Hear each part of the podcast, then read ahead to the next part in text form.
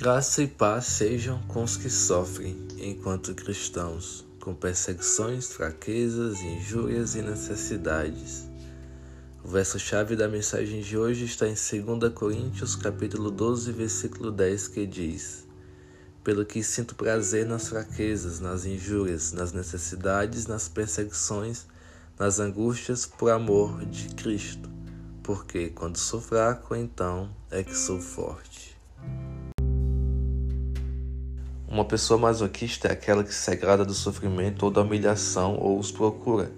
Ao ler o que Paulo escreveu no verso-chave desse devocional, podemos ter a falsa impressão de que ele era masoquista. Me refiro à falsa impressão porque temos que entender a exegese do texto, o seu contexto. É bem verdade que não é preciso muito estudo e investigação a respeito desse texto para constatar o que Paulo quis dizer. O prazer de Paulo não estava em sofrer ou ser humilhado.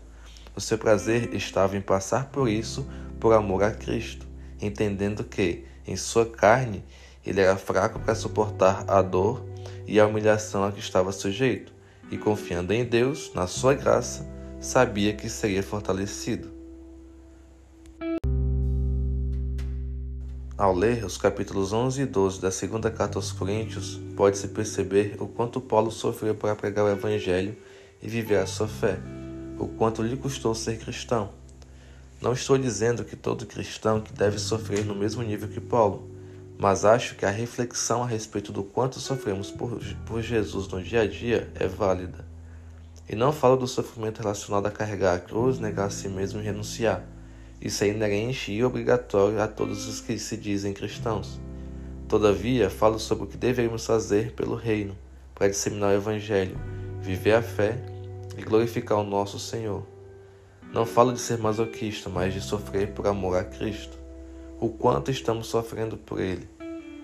Há mais amor no cristão para com Jesus quando se é perseguido, zombado ou caluniado por ser cristão, do que quando canta-se um louvor que só sabe seu refrão e não se vive o que é cantado com exatidão. Em Atos 5, vemos alguns apóstolos sendo açoitados por pregarem sobre Cristo e o seu ministério, e a alegria deles por serem considerados dignos de sofrer afrontas por causa do seu nome. Que essa alegria invada os nossos corações sempre que formos perseguidos pela nossa fé, se é que a exercitamos, ou se é que as pessoas sabem que a possuímos.